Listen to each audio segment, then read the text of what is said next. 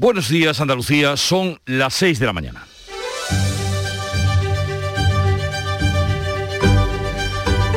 Despierta tu mente, descubre la realidad. En Canal Sur Radio, La mañana de Andalucía con Jesús Vigorra.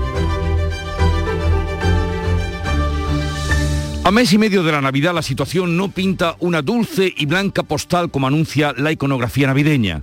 Más bien se está poniendo fea con los augurios que vienen amagando. A la amenaza de unos reyes sin juguetes, la sexta ola del COVID, la luz subiendo, la gasolina por las nubes, los agricultores en pie de guerra y la amenaza de los peajes, viene a sumarse la huelga convocada por el Comité Nacional de Transporte por Carreteras, ojo que no por los camioneros, conviene precisar, para los días 20, 21 y 22, días claves para el trasiego de mercancía por las carreteras españolas. Muchos se juegan los transportistas grandes y pequeños con una huelga así, tanto por el estropicio económico que causan o pueden causar, como por el prestigio social. Luego, algo muy grave debe estar pasando para alentar una medida tan radical contra el gobierno, contra el sistema y contra la sociedad. Dicen en la convocatoria que la huelga es en protesta por el estado de abandono por parte del Gobierno de España al sector. Y es que nadie que reflexione un momento puede pensar que esta imparable subida de los carburantes pudiera no tener consecuencias, o la amenaza de la implantación de los peajes, o la feroz competitividad entre las grandes plataformas que se sustenta sobre los días y noches de los camioneros en ruta. Cuando la pandemia nos confinó a todos y el país quedó cerrado a cal y canto casi dos meses, nuestro encierro fue más llevadero porque miles de camioneros cruzaban el país de arriba abajo y de norte a sur, haciendo que alimentos y productos básicos no faltaran en los hogares. Viajaban incluso sin tener un lugar abierto donde tomar un café o un aseo para lavarse la cara. Conviene no olvidar lo que hicieron por nosotros ahora que ellos reclaman la atención. Porque como me dijo por aquel tiempo una mañana de estas un camionero, Jesús, cuando no vea circular camiones por las carreteras, entonces échate a temblar. En Canal Sur Radio, La mañana de Andalucía con Jesús Vigorra. Noticias.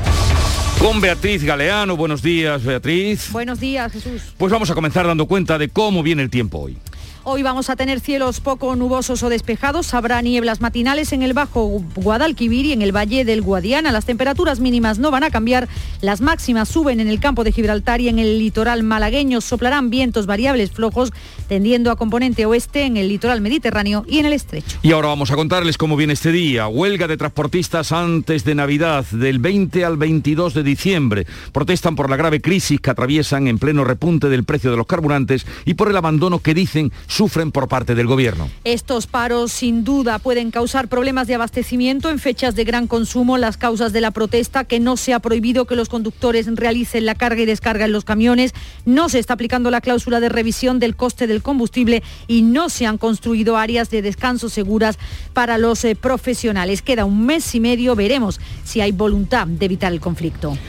Sube la incidencia del coronavirus en Andalucía hasta los 38 casos, también en España, cuatro puntos más desde el lunes y ya estamos en 62. Y lo peor es que en España han aumentado un 25% el número de nuevos casos respecto al mismo día de la semana pasada. Salud ha notificado cinco fallecidos, por cierto, que la secretaria de Estado de Sanidad, Silvia Calzón, ha apuntado que los ingresados en las unidades de cuidados intensivos están mayoritariamente sin vacunar. El gobierno andaluz ha mostrado su preocupación por el repunte de los contagios, aunque asegura que nuestra comunidad está preparada para una posible sexta ola, lo dice el portavoz Elías Bendodo.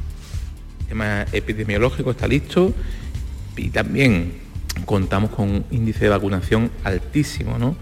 Tenemos 38 casos por cada 100.000 habitantes. Es cierto que va creciendo, pero de ayer a hoy menos de un punto, ¿no? Pero va creciendo y por tanto estamos en alerta, ¿no? Esta mañana se reanuda el Pleno del Parlamento andaluz con las interpelaciones de los diferentes grupos políticos al presidente de la Junta. En la pasada tarde el gobierno andaluz acaba adelante dos decretos sin votos en contra y un proyecto de ley con el apoyo del PSOE y Vox. Se ha aprobado por unanimidad el decreto ley que contempla ayudas de un millón y medio de euros para municipios afectados por las últimas lluvias torrenciales, como Lepe en Huelva y Alcaracejos en Córdoba. Lo más destacado se aprueba con los votos a favor del Grupo Socialista y de Vox el proyecto de ley de mejora de establecimiento establecimientos hoteleros movilizará 2.000 millones de euros en inversión directa. El Pleno del Congreso ratificará hoy a los candidatos pactados por el PSOE y el PP para cubrir los puestos del Constitucional y del Tribunal de Cuentas que habían caducado, así como el nuevo defensor del pueblo. La votación es secreta, está por ver cuántos votos obtiene cada aspirante. El propio presidente del Gobierno ha admitido por primera vez que no le gustan algunos de los candidatos del Partido Popular para renovar el alto tribunal. A mí no me gustan algunos de los candidatos que ha propuesto el Grupo Parlamentario Popular. No me gustan, señoría, para algunas instituciones tan importantes como el Tribunal Constitucional. Pero el deber del Gobierno de España es salvar el acuerdo para renovar las instituciones constitucionales y permitir que se desbloquee y se renueve esas instituciones.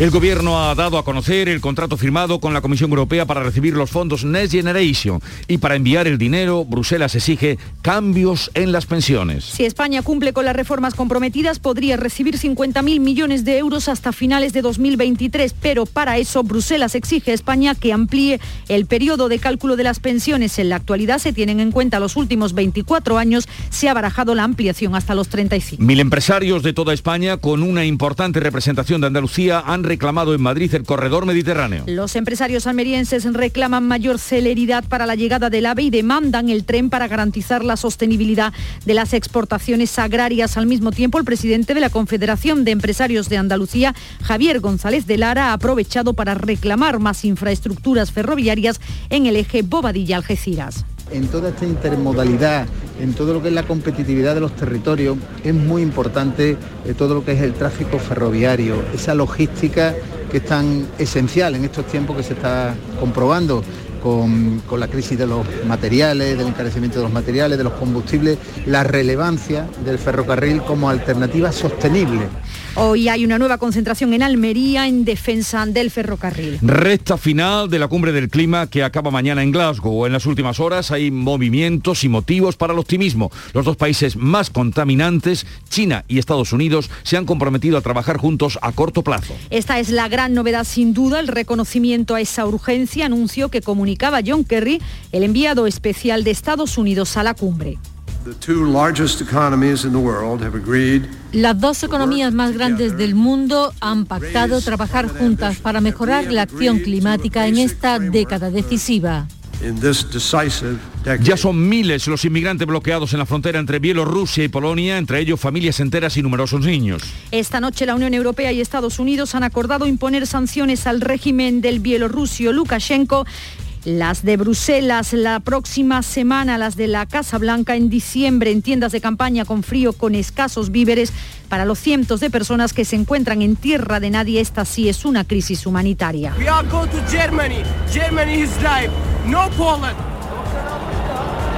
A Alemania, no a Polonia, dicen, quieren ir estas personas. Canal Sur Televisión prepara una gala benéfica por los habitantes de La Palma afectados por el volcán de Cumbre Vieja que presentarán Manu Sánchez y Toñi Moreno. Y en deportes, España se la juega hoy ante Grecia para sus aspiraciones en Qatar. Los de Luis Enrique regresan a la acción con un objetivo claro, ganar a Grecia hoy y a Suecia el domingo en la Cartuja para lograr el billete directo para el Mundial 2022.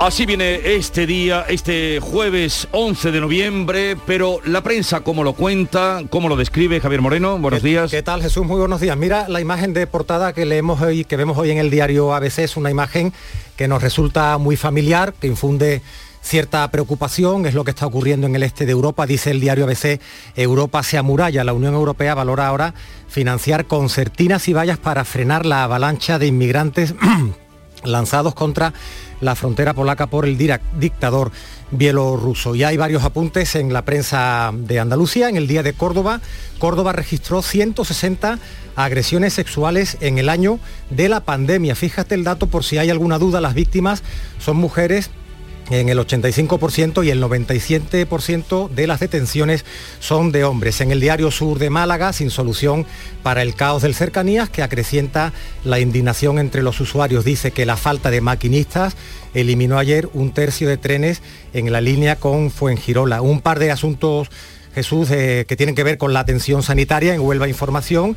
Los médicos piden que el cupo de pacientes se reduzca a la mitad y un tema similar en Diario de Sevilla una de cada cuatro plazas de pediatra está sin cubrir. Y por último, ya un par de asuntos que tienen que ver con el transporte en Granada hoy. El corredor mediterráneo estará en el año 2026, pero solo hasta Almería. Eso dice Granada hoy. Y en el diario de Almería, el Ejecutivo promete AVE de Almería a Francia en 2026. Da cuenta de una concentración en la estación hoy, es la previsión, contra el aislamiento ferroviario, dice este rotativo almeriense. Primera entrega de la revista de prensa y vamos a conocer la agenda informativa del día. Bea Almeda, buenos días. Buenos días. En Málaga los sindicatos convocan nuevas movilizaciones por la situación en la sanidad pública.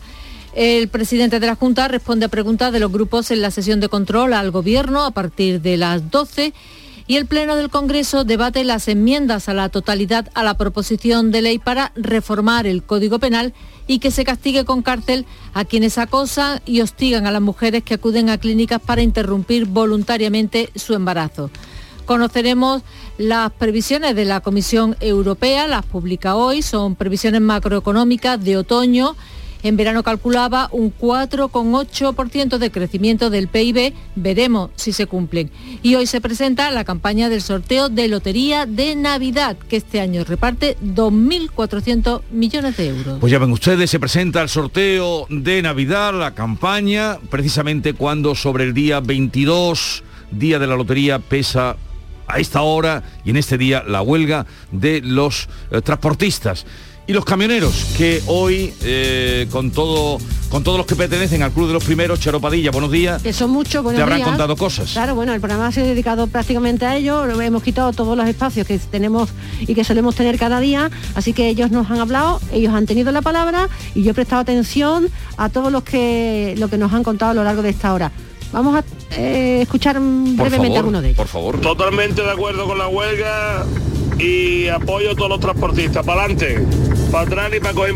La huelga del transporte, de los transportistas, es de las empresas, es decir, de, de los jefes, de los dueños de los camiones.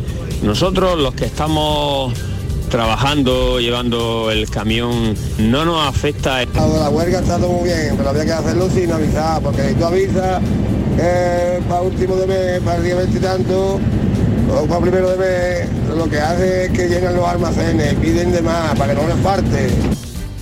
En fin, hay muchos que coincidían en que la huelga hace daño ahora, ¿no? Pero los tres eh, mm, testimonios que has puesto son reveladores de quien bien sabe de qué va el tema. El primero porque dice, ojo, que esto se van a preparar. El otro que dice, no son los camioneros, son los transportistas. Ojo también que hay pequeños y grandes transportistas.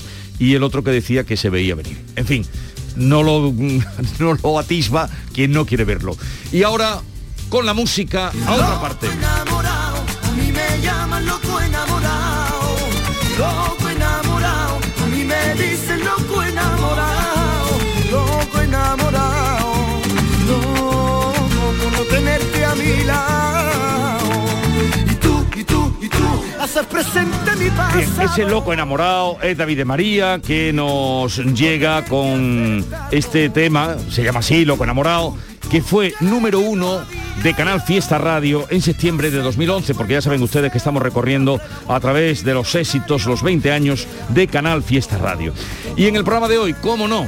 ¿Cómo no? A las 8 de la mañana vamos a hablar con Juan José Gil, que es el presidente de FENADISMER es la Federación Nacional de Asociaciones de Transporte de España. Conviene eh, saber de primera mano por qué la han convocado, hasta dónde están dispuestos a llegar y qué negociaciones hay abiertas, porque hasta ahora, desde luego, desde el Ministerio de Transportes, bien poco se ha dicho, en concreto, ni siquiera claramente qué van a hacer con los peajes, que es otra de las causas o los motivos que llevan a esa convocatoria. Hablaremos también con Jerónimo Parra, presidente de la Cámara de Comercio de Almería, porque ya hemos dado cuenta de esa reivindicación ahora más firme para el corredor mediterráneo y buena parte de esa delegación que estuvo en Madrid eh, había representantes andaluces y en concreto empresarios, representantes del empresariado de Almería. Por eso hablaremos con Jerónimo Parra. A partir de las 9 de la mañana nos haremos eco de las jornadas internacionales de actualización de vacunas que se están celebrando en Almería. Y hablaremos con Francisco Jiménez Sánchez, que es director del Instituto Balmis de Vacunas, y también con Margarita del Val La Torre, que se ha hecho muy popular, todo el mundo sabe ya de Margarita del Val, que está precisamente en Almería. Ella es investigadora del Consejo Superior de Investigaciones Científicas y supongo que nos dirá algo sobre eh, la vacuna española, para cuándo y, en cuánto tiempo, cuánto más hay que esperar. Hablaremos también con Jesús Ibáñez, catedrático de Geología de la Universidad de Granada, porque desde hoy están activas las dos formas de eh, ingresar eh, fondos para ayudar a los afectados del volcán y también de la situación actual del volcán. Ya saben que esta casa, Canal Sur, se va a implicar eh, a través de mm, diversas galas y conciertos y programas de televisión para recaudar fondos que irán destinados a los habitantes de La Palma. Hoy es el Día de las Librerías en un programa como este, no podemos dejarlo pasar, dedicaremos buena parte del programa a partir de las 10 de la mañana y de las nucleares hablaremos con Manuel Lozano Leiva en el apartado de Andaluciencia, luego vendrá Manuel Curao y también Los Misterios con Javier Pérez Campos.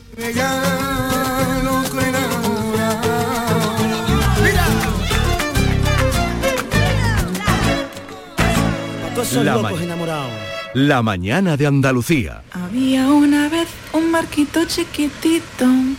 Que no podía navegar. Aprovecha los días del crucero fantástico con viajes El Corte Inglés. Reserva ya tu crucero para 2022 sin gastos de cancelación por solo 60 euros, con hasta un 65% de ahorro y pagándolo en seis meses. Financiación ofrecida por Financiera El Corte Inglés y sujeta a su aprobación. Consulta condiciones en viajeselcorteinglés.es. El podólogo puede realizar tratamientos quirúrgicos que afectan al pie. Puede diagnosticar, tratar y prevenir cualquier patología relacionada con los pies, así como prescribir medicación. Igualmente puede realizar pruebas diagnósticas radiológicas o ecografías en el pie. Ponte en manos de profesionales sanitarios titulados en podología. Colegio Profesional de Podólogos de Andalucía. La mañana de Andalucía. Ya lo avanzábamos al inicio de este informativo, los transportistas irán tres días a la huelga justo antes de la Navidad, será del 20 al 22 de diciembre. Protestan, dicen, por la grave crisis que atraviesa en pleno repunte de los carburantes y por el abandono que aseguran sufren también por parte del Gobierno. Olga Moya, buenos días. Hola, buenos días. Estos paros pueden sin duda causa- causar problemas de abastecimiento en fechas de gran consumo. El Comité de Transporte por Carretera argumenta que se han desatendido sus peticiones y que todo sigue igual. Tras años de negociaciones, no se ha prohibido que los conductores realicen la carga y descarga de los camiones, no se aplica la cláusula de revisión del coste del combustible y no se han construido áreas de descanso seguras para los profesionales. Por todo ello, concluyen, se ven obligados a parar la actividad entre las 24 horas del día 19 de diciembre y las 24 horas del 22 de diciembre. Solo podría evitarlo, dicen, un cambio radical y urgente por parte del Gobierno y clientes. Queda un mes y medio tiempo ahí, veremos si hay voluntad de evitar este conflicto.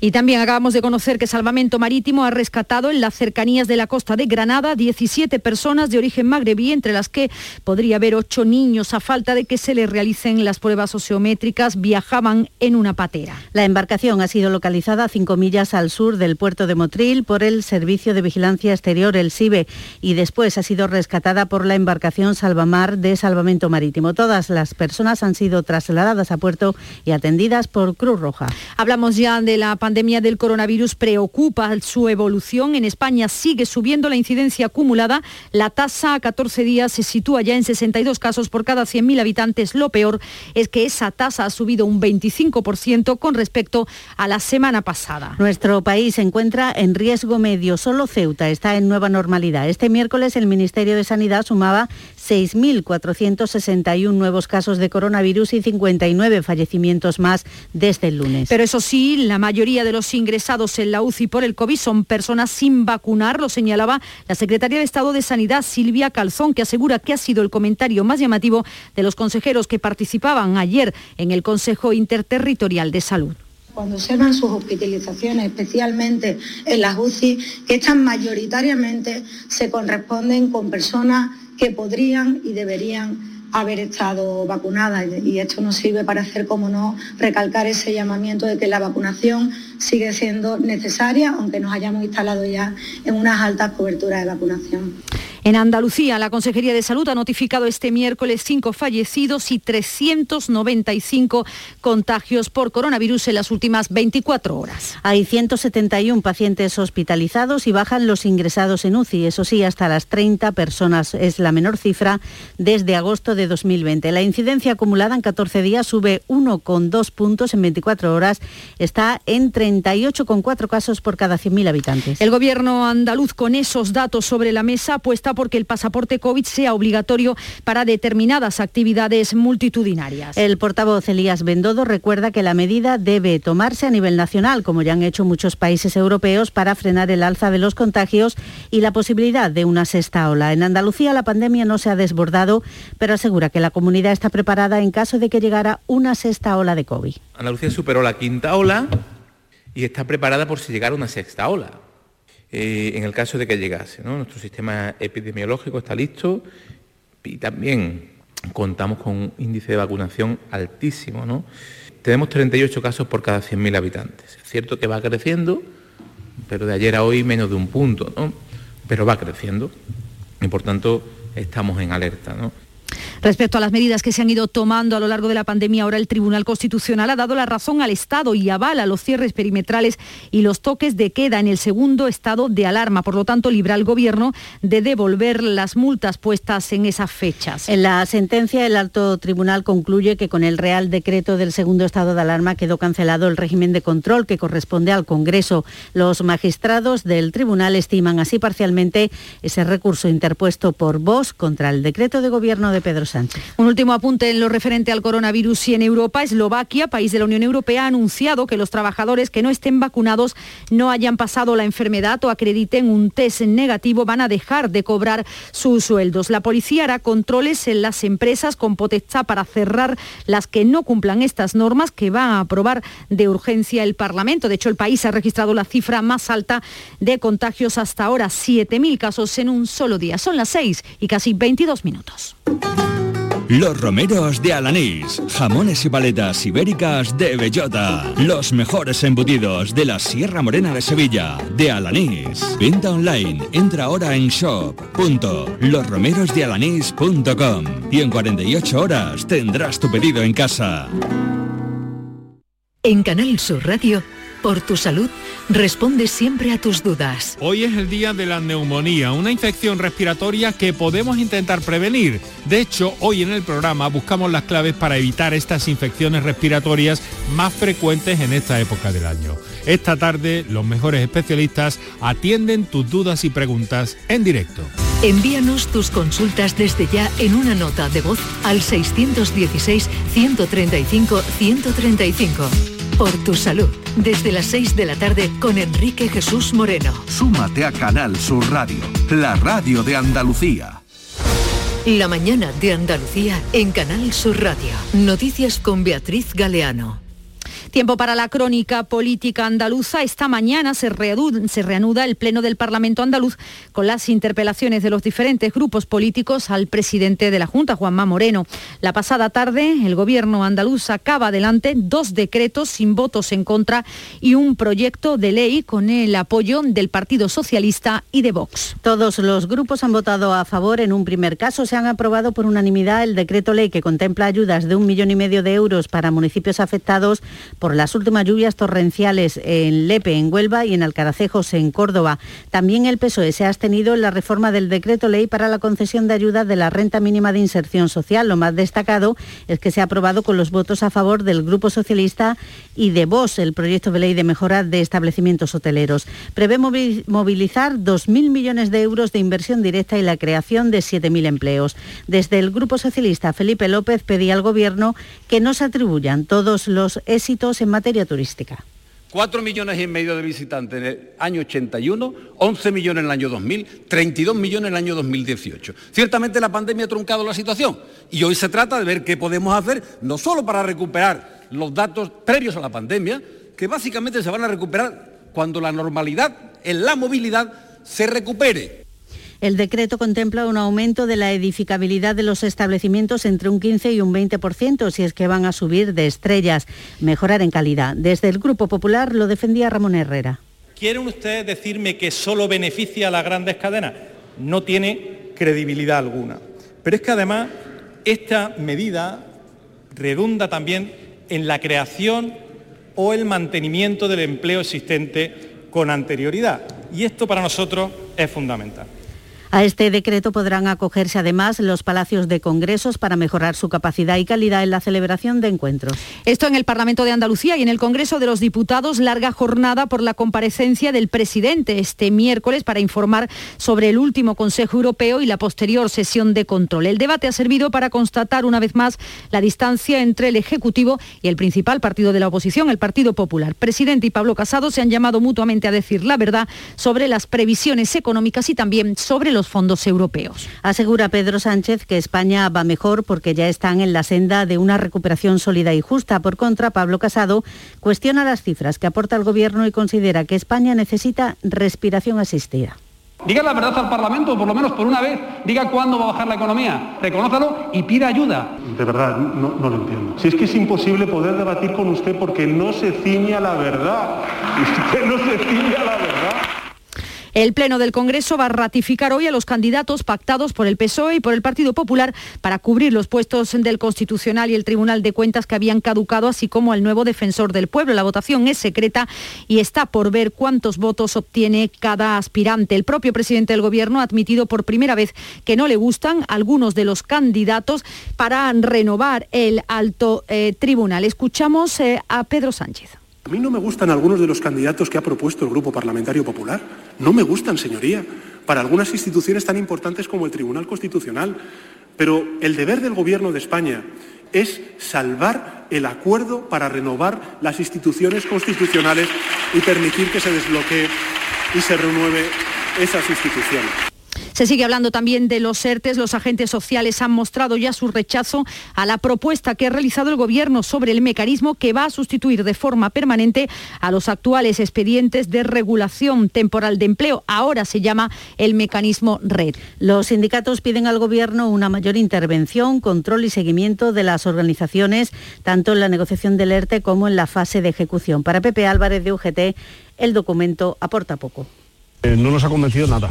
Es un refrito, se intentan introducir eh, algunos elementos sobre tres cuestiones que desde nuestra perspectiva deberíamos de tocar cada una de las tres de manera eh, individual. Tampoco gusta a la patronal. Antonio Gramendi, el presidente de la COE, opina que el sistema propuesto es más restrictivo, más intervencionista y más caro para las empresas. Un documento muy farragoso, estamos hablando de casi 30 páginas para un artículo y para nosotros, sinceramente, pensamos que está lleno de intervencionismo. Y el Gobierno ha dado a conocer también el contrato firmado con la Comisión Europea para recibir esos fondos Next Generation. Si España cumple con las reformas comprometidas, podría recibir hasta 50.000 millones hasta finales de 2023. Eso sí, para el cobro de estos fondos europeos, Bruselas exige a España que amplíe el periodo de cálculo de las pensiones. Actualmente está en 24 años, eh, se podría ampliar hasta los 35. Eh, Son las 6 y 28 minutos. Black Week de Hyundai patrocina este programa.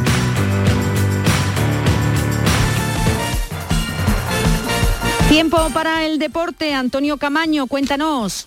Apasionante duelo para la clasificación mundialista esta noche en el Estadio Olímpico de Atenas, donde Grecia y España se van a jugar tres puntos fundamentales para sus aspiraciones de estar en Qatar. Los de Luis Enrique, después de un buen torneo de la Liga de Naciones, donde rozó el título ante Francia, el pasado mes de octubre regresa a la acción con un objetivo claro, ganar a Grecia esta noche y a Suecia el domingo en la Cartuja para lograr el billete directo para ese Mundial del año 2022. Luis Enrique lo tiene claro, España tiene que estar en el Mundial, pero España tiene que ir partido a partido. España tiene que estar obligada a intentar ganar cada partido, que es lo que intentamos hacer. Luego los resultados se hace al acabar la competición o al acabar las competiciones se hace la suma de lo que has conseguido y eso será nuestros merecimientos, lo que hayamos conseguido. Pero la obligación de España es cada partido hay que ganarlo, esa es nuestra obligación. Siempre hay presión. No ha habido un solo partido que me haya sentado como seleccionador en el que no tengamos la presión de, ganar. Y algo de presión es lo que empieza a meter Yure Lopetegui a Monchi para el mercado de invierno, porque después de las lesiones de Jesús Navas y Nesiri, lesiones de larga duración, ha reclamado para este próximo mercado de invierno dos incorporaciones porque considera el entrenador guipuzcoano que tiene puestos cojos y que necesita refuerzos para luchar por los objetivos que persigue el club. Y en el Betis, jornada de trabajo después de dos días de descanso tras la derrota ante el Sevilla y lo ha hecho en una sesión en la que la principal novedad ha sido el regreso al grupo de Camarasa. Podrá estar a disposición de, del entrenador Pellegrini para los próximos partidos. Y una buena noticia porque en el día de ayer el Córdoba se metió en la final de la Copa Federación, venció al Ebro y es serio aspirante a conseguir el primer título de su historia. ¿Existe algo más valioso que el tiempo? Pues no. Por eso, esta Black Week Hyundai te lo regala. Porque si compras un Hyundai te ahorras muchos meses de espera para tener tu coche.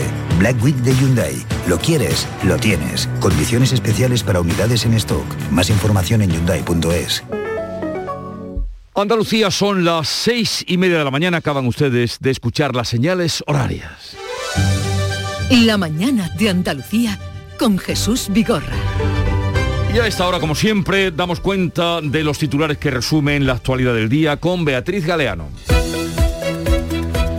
Los transportistas irán tres días a la huelga justo antes de Navidad, del 20 al 22 de diciembre, en protesta por la grave crisis que atraviesan en pleno repunte del carburante. Paros que sin duda pueden causar desabastecimiento en fechas de gran consumo, denuncian abandono por parte del gobierno, le reprochan que ha desatendido sus demandas tras años de negociaciones. La tasa de incidencia crece 1,2 puntos en Andalucía hasta los 38 casos, en un día con 5 fallecidos y más de 400 nuevos contagios. También crece en España 4 puntos desde el lunes, pasa de 58 a 62 con 59 muertos más. Sanidad advierte de que los ingresados en UCI son mayoritariamente pacientes que no están vacunados. El gobierno asegura que Andalucía está preparada para una posible sexta ola. Los bebés nacidos en Andalucía desde el pasado mes de octubre recibirán gratis las vacunas de la meningitis B. Supone un ahorro de 300 euros por hijo para las familias y cubrirá a unos 65.000 niños. El gobierno andaluz saca adelante en el Parlamento el decreto ley que permite mejorar y modernizar los alojamientos turísticos. También da luz verde al decreto ley que agiliza la concesión de la renta mínima y aprueba ayudas a los ayuntamientos que sufrieron daños durante los últimos temporales. El Congreso va a refrendar hoy a los cuatro candidatos pactados por el PSOE y el Partido Popular para el Tribunal Constitucional. Uno de ellos, Enrique Arnaldo, ha sido cuestionado por su vinculación a FAES y al Partido Popular. También votará la designación de seis nuevos miembros del Tribunal de Cuentas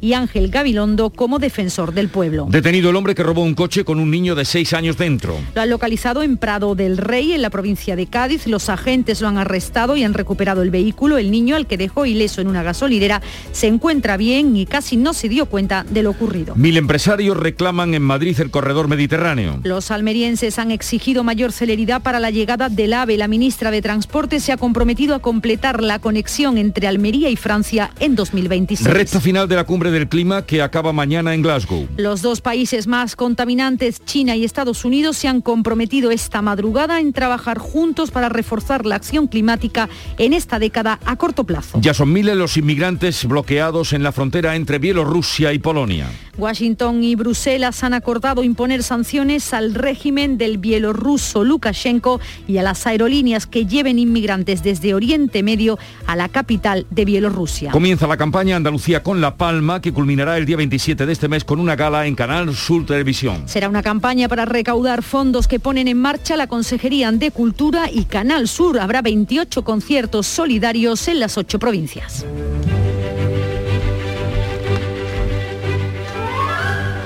Hoy 11 de noviembre se venera la vida y la obra de San Martín de Tours. Es un santo muy francés, muy francés. Un joven militar que abandonó el cuerpo para dedicarse a la fe cristiana y que ejerció durante 27 años como obispo de la localidad de Tours. Por eso viene el nombre de, de San Martín de San Tours. Martín de Tours. Y tal día como hoy en Granada, 1500, hace pues 521 años, el rey de Aragón, Fernando el Católico, y el rey francés Luis XII se reparten el reino de Nápoles en el Tratado de Granada. El otro día hablábamos del Tratado de Sevilla esta semana y hoy toca el Tratado de Granada, 521 años, para repartirse Nápoles. ¿Cuánto se habló en Granada eh? en esos años?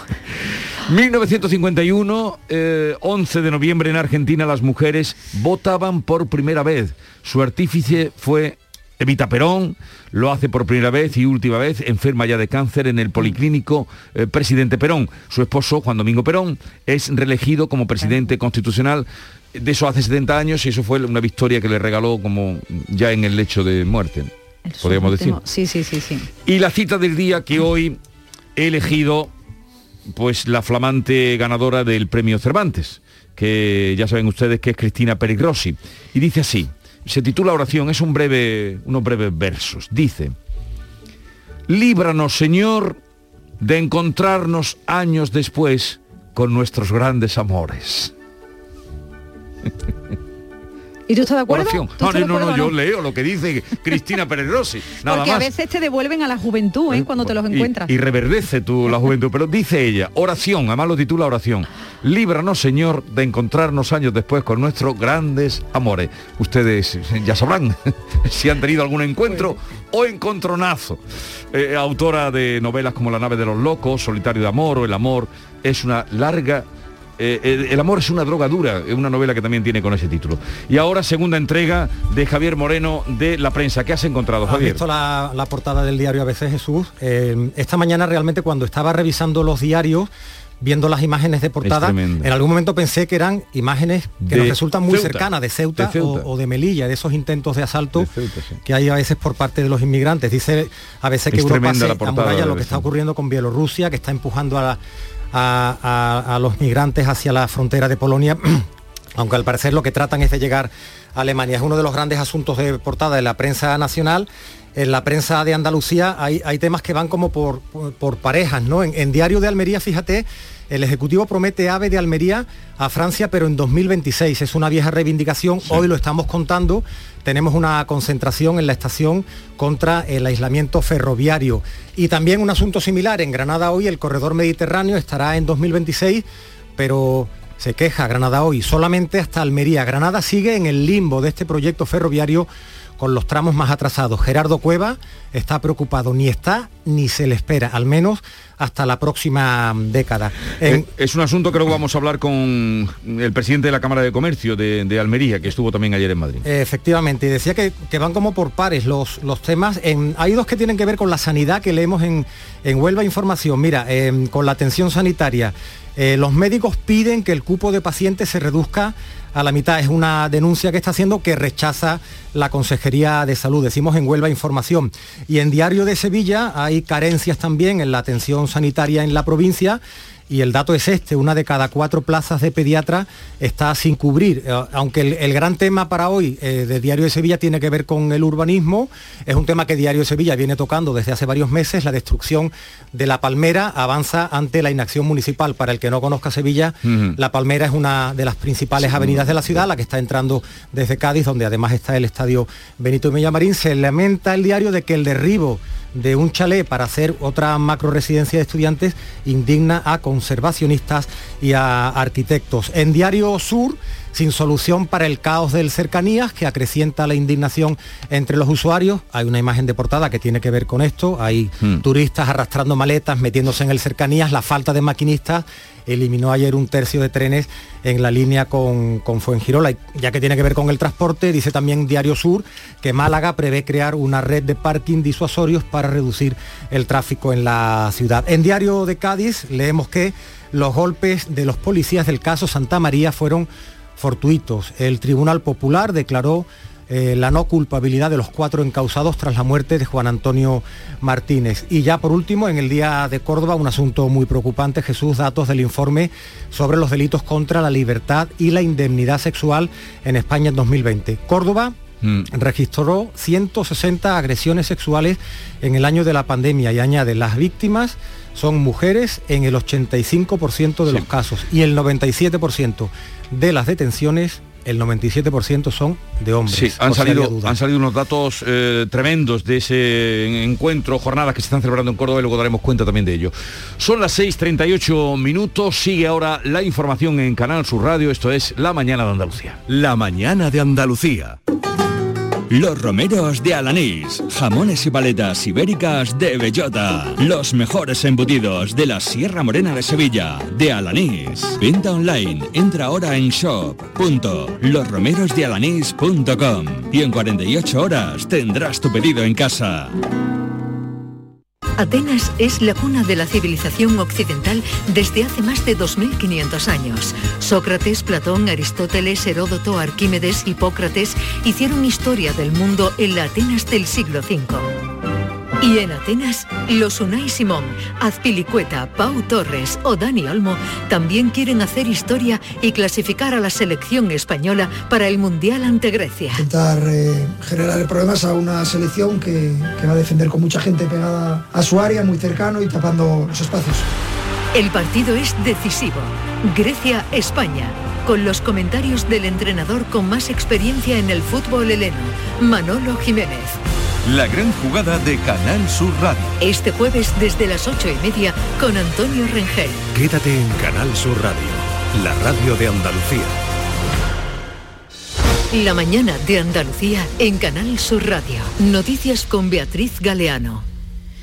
Hablamos de otros asuntos. El Gobierno central tiene ahora mismo en Andalucía más de 18.500 casos activos de mujeres víctimas de la violencia de género que están siendo vigiladas para que sus agresores no vuelvan a atacarlas y para que en último término no las maten. El sistema Biogem tiene además a 553 niños, hijos de estas mujeres, que están en situación de riesgo. Son datos que se han dado a conocer en la inauguración de una jornada internacional sobre políticas públicas contra la violencia de género donde se ha ofrecido también este otro dato. En el primer trimestre de este año, en Andalucía se han interpuesto 7.000 denuncias por violencia de género y se han activado más de 1.800 órdenes de protección. Solo en agosto, el 061 atendió a 1.220 llamadas de atención y ayuda a mujeres maltratadas. El delegado del Gobierno en Andalucía, Pedro Fernández, pide un compromiso a toda la sociedad para acabar entre todos con esta barbarie machista. Que mi hija mañana no tenga riesgo de decir que porque es mujer tenga sobreañadido cualquier riesgo a cualquier otro ciudadano por ser hombre.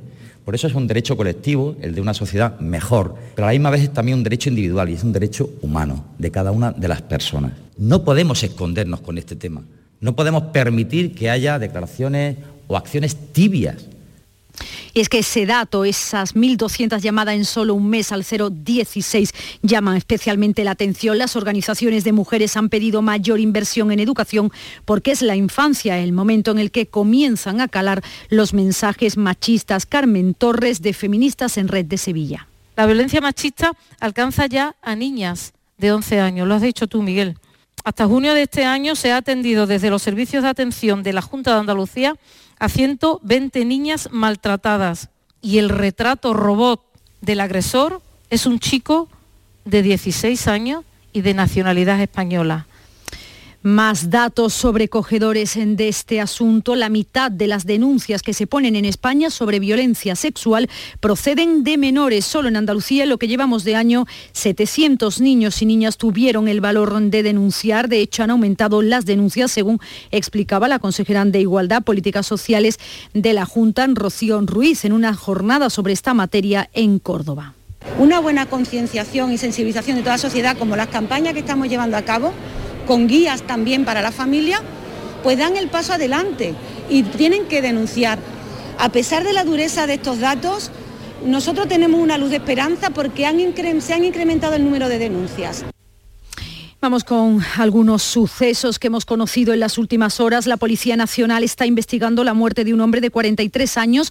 Este hombre fue descubierto hace cinco días en una cuneta en el municipio sevillano de Dos Hermanas. Tenía evidentes signos de haber sido víctima de una agresión. Fue evacuado al Hospital Sevillano de Valme, donde finalmente ha fallecido. Y la Guardia Civil ha detenido en la localidad gaditana de Prado del Rey al hombre que el pasado lunes robó un coche con un niño de seis años en su interior en Almargen, al norte de la provincia de Málaga. El niño fue hallado después en buen estado en una gasolinera. Y en Algeciras, un hombre ha sido detenido como presunto responsable del atropello de tres personas cuando conducía una furgoneta a gran velocidad por la barriada del Cobre. También en el campo de Gibraltar ha ingresado en prisión preventiva un hombre de 50 años que le clavó un cuchillo en el pecho a un agente de la Policía Nacional en la línea. El chaleco antibalas sin duda fue vital para salvar la vida de la gente. Y la Inspección de Trabajo y Seguridad Social, con el apoyo de la Guardia Civil, realiza una campaña de prevención de lucha contra el fraude laboral en el fútbol profesional. Clubes que militaron en Segunda B en los últimos años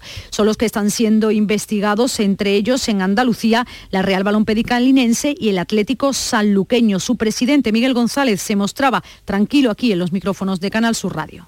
Yo no sé lo que se ha desarrollado en otros clubes porque no he hablado con otros presidentes, pero que a nosotros ha sido algo, si le dijera incluso hasta rutinario, es decir, la inspección de trabajo ha venido, junto con la inspectora ha venido un agente de la Guardia Civil, como consecuencia de, entiendo que acompañarla, no lo sé, y, poco más, ¿no? no tampoco ha habido eh, nada más excepcional, por tanto, no sé, yo no sé lo que se ha desarrollado en otros clubes, pero nosotros estamos tranquilos Asuntos económicos ahora, mil empresarios de toda España con, un importante, con una importante representación de Andalucía han reclamado en Madrid el corredor mediterráneo. Los empresarios almerienses reclaman mayor celeridad para la llegada del AVE y demandan el tren para garantizar la sostenibilidad de las exportaciones agrarias. La ministra de Transportes, Raquel Sánchez, se ha comprometido con Almería, lo hacía así.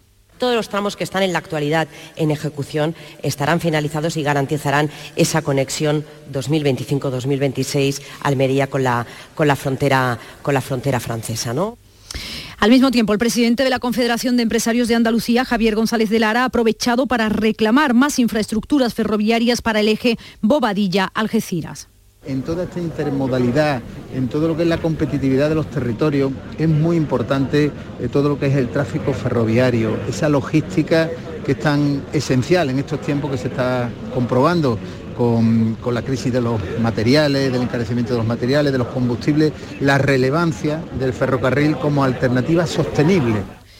Hoy hay de nuevo concentración en Almería en defensa del ferrocarril. Hoy también, este jueves, es ya el día 54 del volcán de La Palma, la segunda colada que tocó ayer el mar, la playa de los Guirres ha formado otra fajana, otra plataforma de lava sobre el océano que a esta hora sigue creciendo. Los terremotos han aumentado también en las últimas horas, se producen ahora a más profundidad, pero la calidad del aire ha mejorado, lo que va a permitir a los estudiantes acudir a clases. Los parámetros oscilan y científicos como Francisco Prieto del Plan de Emergencias Volcánicas vigilan si es un repunte puntual o si se ha roto otra vez la tendencia decreciente que se venía mostrando. Tenemos repuntes puntuales que hay que analizar en los próximos días para ver si, si se mantienen en niveles descendentes o, o son, son repuntes reales. Por cierto, que Canal Sur Televisión está preparando ya una gala por los habitantes de La Palma afectados por el, volcán, de Cumbre Vieja que van a presentar Manu Sánchez y Toñi Moreno. Será el colofón a una quincena cultural que comienza hoy con 28 conciertos en las ocho provincias.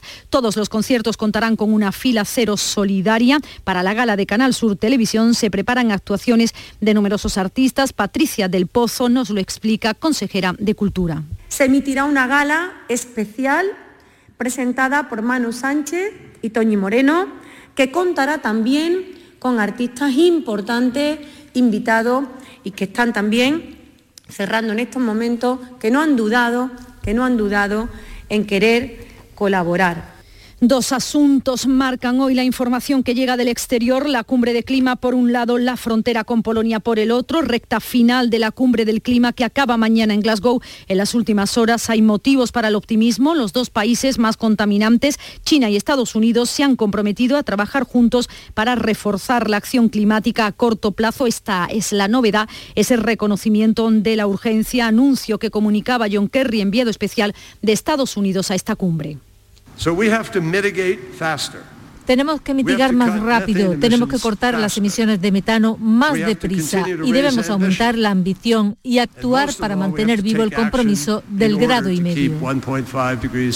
La cumbre ha conseguido hasta ahora múltiples compromisos entre países, regiones y entidades, aunque muchos de ellos no tienen ni fecha ni mecanismos para su cumplimiento. Y como les decíamos también en el exterior, ya son miles los inmigrantes bloqueados en la frontera entre Bielorrusia y Polonia, entre ellos familias enteras y numerosos niños esta noche la Unión Europea y Estados Unidos han acordado imponer sanciones al régimen del bielorruso Lukashenko, las de Bruselas la próxima semana, las de la Casa Blanca en diciembre. Beatriz Almeda.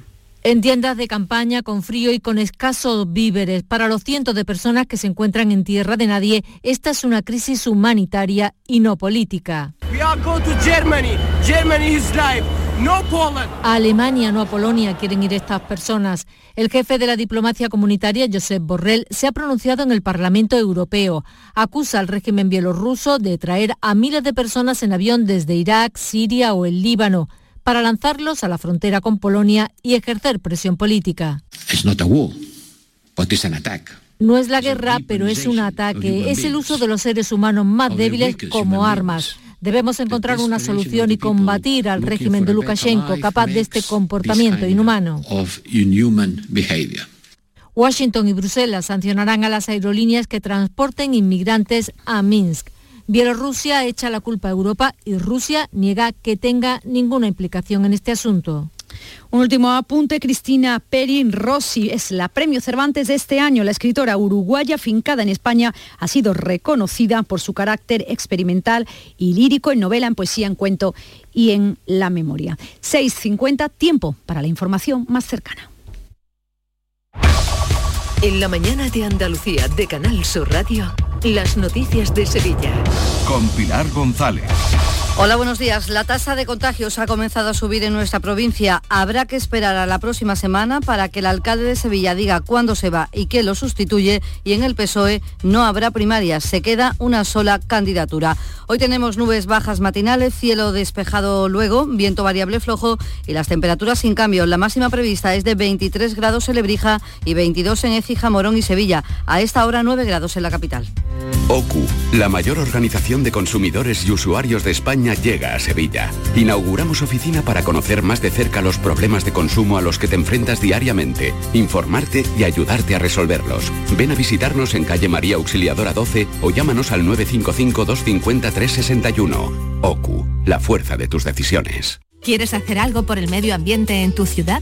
Únete a Reciclos. Reciclos es el primer sistema de reciclaje digital que te recompensa por cuidar la sostenibilidad del planeta y de tu ciudad. Consigue premios sostenibles reciclando con tu móvil, latas y botellas de plástico de bebidas. Con Reciclos reducirás el CO2 y le darás oxígeno a una Sevilla más verde. Forma parte del reciclaje del futuro. ¿Cómo? Entra en reciclos.com. Contamos contigo. Una iniciativa del Ayuntamiento de Sevilla, Lipasam y Ecoembes. Juntos cuidamos Sevilla. En Canal Sur Radio, las noticias de Sevilla. La tasa de contagios por coronavirus ha comenzado a subir en Sevilla, lo ha hecho un punto. En la media en la provincia de incidencia es de 20,9 casos por 100.000 habitantes. Todavía el dato es bueno, pero ha comenzado a subir y eso es lo que preocupa. En la capital se ha superado de nuevo la barrera de los 25 casos por 100.000 habitantes. En las últimas horas se han registrado 58 contagios y un fallecido. Destacan cuatro municipios con incidencias muy altas. Los Corrales con 279, Las Navas 200 59, La Puebla de Canzalla con 137 y Almensilla con 113. En toda nuestra provincia hay 24 hospitalizados, 3 están en UCI y a las 11 de esta mañana hay concentración ante el Hospital de Valme contra la no renovación de trabajadores sanitarios cuyos contratos acabaron en el mes de octubre. En lo político, el alcalde de Sevilla, Juan Espadas, ha pospuesto hasta el martes el anuncio sobre cuándo dejará la alcaldía y quién lo sustituirá. Tenía previsto hacerlo a finales de esta semana, pero estará en la cumbre contra el cambio climático en Glasgow. En todo caso, según fuentes socialistas, con toda probabilidad permanecerá como alcalde hasta Navidad. Y en el PSOE finalmente habrá una candidatura única para la dirección provincial. Carmen Tobar, que había conseguido el aval de 300 compañeros, se retira. Dice que para reforzar la unidad y cohesión del partido y asegura que deposita toda su confianza en el alcalde de Arrinconada, Javier Fernández, que será proclamado así secretario general del PSOE sevillano. Fernández ha agradecido el paso dado por su oponente. Agradezco este gesto que sin duda nos permite ponernos a trabajar, presentarle a los sevillanos y a las sevillanas un proyecto del Partido Socialista lo suficientemente íntegro, lo suficientemente potente y lo suficientemente alineado con el proyecto de Juan Espada para intentar recuperar cuanto antes el gobierno de la Junta de Andalucía la isla de la Cartuja acogerá una sede de innovación empresarial en el sector de la hostelería y será la primera de todo el país. Lo ha anunciado el consejero de Turismo, Juan Marín, en el Congreso de Innovación Turística que se celebra, que celebra hoy su segunda jornada en Fibes, en el Palacio de Congresos, y en el que, como les venimos contando, se dan cita más de 5.000 expertos en turismo de 40 países. Es el primer hub hospitality de hostelería que va a haber en nuestro país y va a estar aquí. Tenemos que aplicar también el ámbito de las nuevas tecnologías y los desarrollos para que cualquier ciudadano pueda hacer una reserva, pueda sencillamente opinar o, sobre todo, que nuestros empresarios también se incorporen al siglo XXI. Pues hablando de turismo, dos nuevos cruceros han atracado en Sevilla y ya son tres esta semana. Uno estará hasta el viernes y partirá hacia Lisboa con cerca de 400 pasajeros y el otro hasta el lunes con 40 que tomarán rumbo a Cádiz. Y los comerciantes de Sevilla aplauden la decisión del ayuntamiento de encender las luces de Navidad el último fin de semana de noviembre, en concreto el viernes 26, como se hace en otras ciudades europeas y coincidiendo con la celebración del Black Friday, el viernes de las ofertas. Era una reivindicación del sector y el presidente de la Asociación de Comerciantes, Tomás González, espera que suponga un impulso para el consumo. Además, entiende que es una forma de sacar mayor rentabilidad a la inversión que hace el ayuntamiento en el alumbrado navideño. El coste del alumbrado navideño es el montaje y el desmontaje, por lo cual el consumo es una parte muy pequeña y realmente lo que hace falta es animar al sector que ha sido muy dañado durante toda esta pandemia e intentar recuperar la normalidad como poco a poco lo estamos viendo por las calles. Pues hablando de consumo, AliExpress, la plataforma global de venta online del grupo Alibaba, abre hoy su primera tienda en Andalucía, está aquí en Sevilla, en el centro comercial Lago.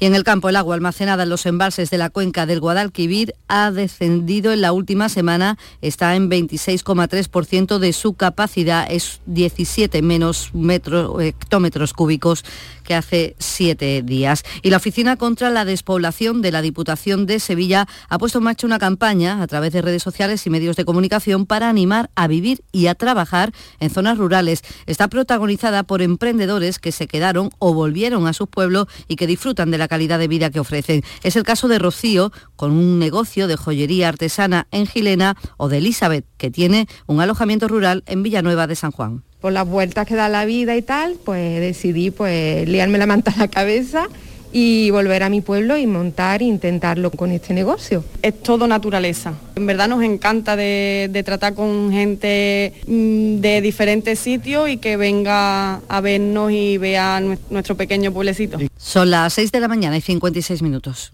Vuelve al patio de la Diputación la muestra de la provincia. 10 ferias empresariales desde el 16 de octubre al 19 de diciembre. Cerveza artesanal, vinos y licores, joven empresa, mujeres empresarias, nuevas tecnologías, productos y sabores de la provincia. Te esperamos. Conoce tu provincia. Más información en la web prodetour.es. Diputación de Sevilla. Las noticias que más te interesan las tienes siempre en Canal Sur Mediodía, Sevilla. Y este jueves te llegan con la Federación Andaluza de Remo ante la celebración el próximo sábado de una nueva edición de la regata Sevilla Betis. Canal Sur Mediodía, Sevilla. Este jueves desde las 12, en directo desde el Club Náutico de Sevilla. Con el patrocinio de la Federación Andaluza de Remo. El Ayuntamiento de Sevilla espera tener un centro de atención a la mujer en cada uno de los 11 distritos que hay en la ciudad. Actualmente hay 8. En una jornada sobre violencia machista, el alcalde Juan Espadas ha defendido el compromiso del Ayuntamiento hispalense en la erradicación de esta lacra social. Ocho centros, eh, tenemos 11 distritos, eh, nos queda ya muy poco para conseguir el objetivo final y total. Vamos a seguir también en la línea de apoyo y de recursos económicos a las entidades, a las asociaciones de mujeres. Estamos en este momento en torno a 45 proyectos con casi medio millón de euros de financiación Asociaciones y comerciantes y vecinos de Itasa y el Cerro del Águila se han unido en contra de la construcción de la apertura de un nuevo centro de personas sin hogar allí en, el, en Itasa. Recuerdan que el pliego de condiciones recoge que debe ser en una zona residencial y no en polígonos industriales. El portavoz de este polígono Itasa, Enrique Martín, se queja de la falta de transparencia por parte del ayuntamiento al que se ha remitido en varias ocasiones. Le hemos enviado dos escritos a los que aún no hemos recibido respuesta y tampoco nos muestra la documentación cabal legal y administrativamente la ubicación del centro. Siempre nos dicen eh, que sí, que lo van a hacer, que nos van a mandar la documentación, pero hasta el día de hoy no tenemos ninguna noticia. Entendernos que, nuestras dudas cada vez eh, se incrementen más. La policía investiga la muerte de un hombre de 43 años cinco días después de recibir una paliza. Una persona lo encontró el sábado junto a un coche en un descampado inconsciente y con indicios de haber recibido una paliza en una carretera que une dos hermanas y Bellavista. Ha fallecido finalmente en el Virgen del Rocío. Y la policía ha detenido a dos hombres por intentar cometer un fraude en el examen de conducir. Los dos llegaron a un acuerdo para que uno suplantara la identidad del otro en la prueba teórica para obtener el carnet. Según cuenta la portavoz policial, Estivaliz Marín, los examinadores se dieron cuenta rápidamente. Cuando el examinador se disponía a comprobar la documentación de los aspirantes a las pruebas, sospechó de la identidad de una persona. Los agentes de Policía Nacional que se desplazaron al lugar pudieron comprobar que la foto del aspirante no correspondía con la persona que estaba realizando el test. Deportes, Antonio Camaño. Las dos lesiones importantes del Sevilla y además de larga duración de jugadores titulares como Jesús Navas y Enesiri ha hecho que Julen Lopetegui empiece a reclamar fichajes para el mercado de invierno. Y es que el entrenador guipuzcoano entiende que algunos de los puestos están cojos y que va a necesitar refuerzos para luchar por los objetivos que persigue el club. Y el Betis volvió a los entrenamientos en el día de ayer, después de dos jornadas de descanso, lo ha hecho con una situación novedosa porque ha entrenado con normalidad Camarasa y puede ser uno de los refuerzos en este mes complicado que tiene en cuanto a el conjunto verde y blanco. Y la Semana Santa del año que viene dejará una de las imágenes más insólitas. La Virgen del Valle saldrá sin palio el jueves santo. El conjunto del palio está restaurándose en el Instituto Andaluz de Patrimonio Histórico. A esta hora 7 grados en Marchena, 8 en el Pedroso, 9 en Sevilla.